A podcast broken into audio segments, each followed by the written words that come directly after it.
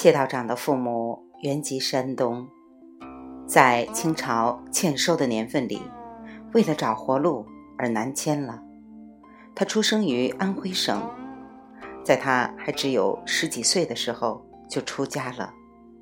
经过标准的三年学徒期之后，他来到华山修行。我们会面的时候，他刚好满八十岁。已经在华山生活了六十年了，除了膝盖有点关节炎之外，他的身子骨异常硬朗，心清澈的就像久雨后的天空。我向他请教道教方面的问题，他说道：“老子说，要修静和，不偏不倚，要自然。自然的意思是不强求。”当你自然的行事的时候，你就会得到你需要的东西。但是为了了解什么是自然的，你必须修静。作为一个道教中心，很久以来华山如此出名，就是因为它安静。过去这里有很多隐士，但是现在这座山已经发展了旅游业，宁静不在。隐士也不在了。我问他们到哪儿去了？他说：“这很难说。隐士们想一个人待着，所以不容易找到他们。他们更喜欢离群所居。他们中的一部分人回到了城市，另外一些人搬进了终南山的更深处，那儿还很安静。”但是，即使你找到他们，他们也可能不愿意跟你说话。他们不喜欢被打扰，而是更愿意坐禅。他们对谈话不感兴趣，可能对你说几句话，然后就把门关上，再也不出来了。我问道：“但是他们要吃饭呀，他们迟早还是会出来的，不是吗？”那可不一定。有时候他们一天吃一顿，有时候三天吃一顿，有时候一个星期吃一顿。只要他们能够滋养内在的能量，就会活得很好，而不需要食物。他们也许会入定一天、两天、一个星期，甚至几个星期。他们再次出来之前，你可能。不得不等上很长时间。他们对教导别人不感兴趣吗？感兴趣，但是在你能教导别人之前，你必须先自己修行。在你教什么东西以前，你必须先了解它。你不能只靠在书本上看到的话来解释内在的修行。首先，你必须搞明白他们是什么意思。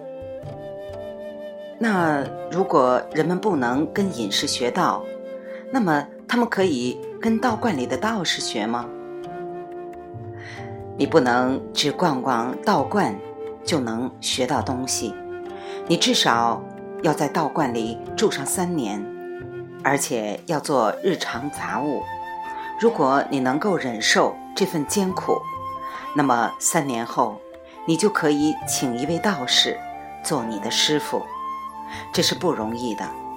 你必须头脑清醒，心地纯净，就像我刚才说过的，至少要有三年的体能训练，你的心才会变得足够宁静，才能够理解到。我又问。您住在山上的时候，肯定要山下的一些东西，你是怎么得到它们呢？他回答：“什么东西都靠我们自己背。我岁数小一点的时候，经常上下山。现在游客们有时候会给道士钱，道士就付钱给别人，让他们把东西背上来，这样他们就可以。”专心修行了。我又问：“住在这儿的道教徒数目有很大变化吗？”他答道：“我刚来这儿的时候，山上有四五十位老师傅，有两百多道士和道姑，小道士们多得数不清。现在只有一部分人还待在这儿。”我问他们怎么了？有些人死了，很多人走了，还有很多人还俗了。那道观怎么样呢？道观里挤满了游客，什么都变了。现在旅游局管着道观了。我问谢道长：“我能不能跟仙姑观九十岁的老当家邢道长谈谈？”谢道长突然变得严肃起来，说：“这不方便。很显然，邢道长有问题。”但不是健康问题。出去的路上，我们看见了邢道长，他正在指点一个千里迢迢从浙江赶来的年轻人。这位年轻人要给道观雕龙和鹤。史蒂芬和我鞠躬为礼，然后离开了。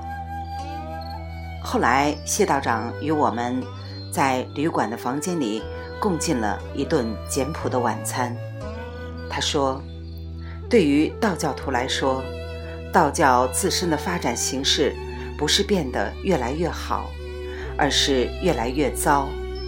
全中国能够称得上大师的道士和道姑，不超过一百五十人。两千年前，汉代的历史学家们说，在汉明帝统治期间。”全国的人口是五千万左右，而登记在册的道教大师有一千三百人。换句话来说，当时全国人口是现在的二十分之一，而道教大师的数目却是现在的十倍。这确实是一个令人悲哀的现状。可是很多中国人现在还把道教称为他们的国教。回道观的路上，谢道长把当地可以洗热水澡的地方大门指给我们看。那是一个退伍军人之家，里面住着几百个在中越边境冲突中受伤的士兵。在门口，我们互相道别。谢道长拄着拐杖，蹒跚着，慢慢地走回仙姑观。